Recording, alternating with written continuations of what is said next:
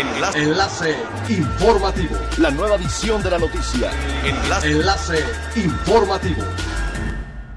Hola, ¿qué tal? Muy buenos días, les saluda Gladys Kolev. Este es el primer resumen de las noticias más importantes que acontecen este jueves 26 de noviembre del 2020 a través del enlace informativo de Frecuencia Elemental.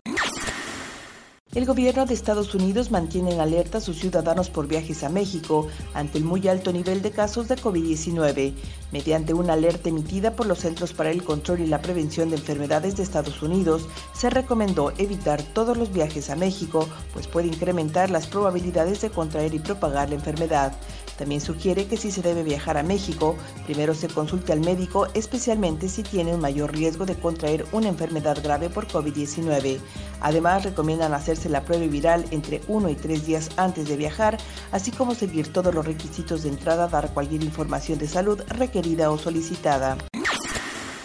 Pese a que durante la semana del 9 al 15 de noviembre Cancún se mantiene como el destino número 3 a nivel nacional en ocupación hotelera, su aeropuerto es el de mayor volumen de pasajeros internacionales por encima de la Ciudad de México.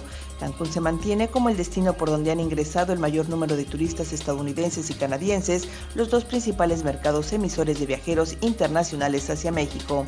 De manera explícita, el reporte establece que durante el periodo enero-septiembre de 2020, los aeropuertos que recibieron el mayor número de visitantes extranjeros en México fueron según su nacionalidad Cancún, Ciudad de México, Los Cabos, Puerto Vallarta, Guadalajara, Cozumel, Monterrey y Mazatlán. La red Osmo de Investigación Clínica continúa buscando entre la población de Cancún voluntarios para llevar a cabo la fase 3 del ensayo clínico de la vacuna de COVID-19 del laboratorio chino Can Sinobiotech, debido a que a una semana solo se han aplicado el antígeno a 20 personas. El director del Centro de Investigación, Víctor Bojorquer López, indicó que los interesados deben pasar por un proceso de selección para descartar condiciones de salud que pueda afectar el ensayo o bien que pueda comprometer la salud de las personas que participan.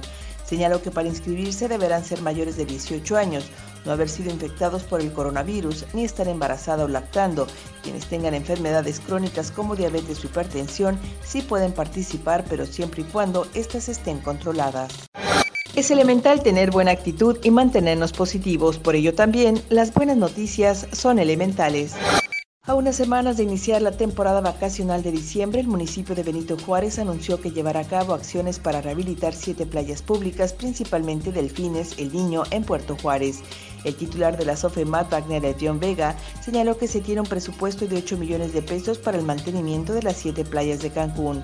Asimismo, recordó que dos de estos arenales continúan cerrados por los daños ocasionados por Gama y Delta. En cuanto a los protocolos de accesos, aseguró que seguirán vigentes hasta que haya semáforo verde.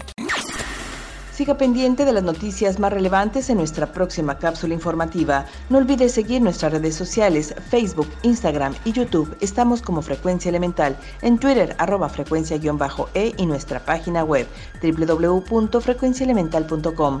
Se despide Gladys Kolev y no olvide que es elemental estar bien informado. Enlace. Enlace informativo. La nueva edición de la noticia. Enlace. Enlace informativo. Es elemental que te conectes a nuestra frecuencia. A través de www.frecuenciaelemental.com. Frecuencia Elemental.